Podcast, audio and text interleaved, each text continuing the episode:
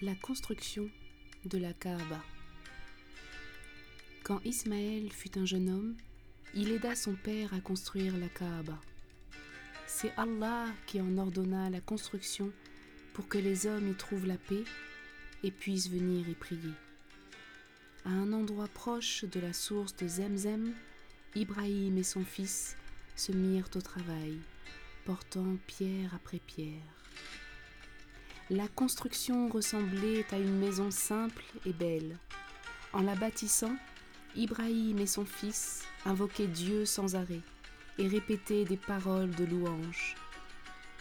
Pour observer la progression de la construction, Ibrahim se tenait toujours à la même place.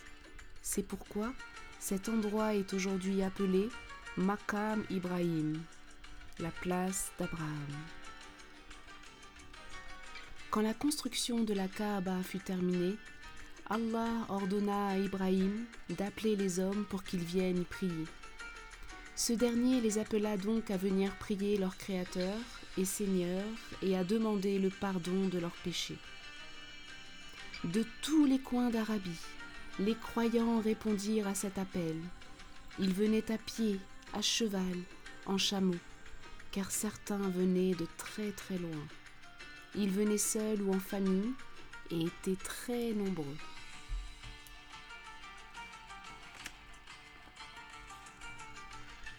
Et ils le sont encore aujourd'hui, répondant à l'appel en chantant Lebbek Allahumma Lebbek, formule qui signifie Ô Dieu, nous répondons à ton appel. Cette formule est en effet répétée par chaque pèlerin, homme ou femme, qui vient à la Mecque accomplir le pèlerinage à la Kaaba. Aujourd'hui encore, près de la Kaaba, on ressent la paix et l'amour de Dieu. Et tous ceux qui visitent cette maison ne cessent de prier et de se prosterner parce qu'ils adorent le Seigneur de l'univers.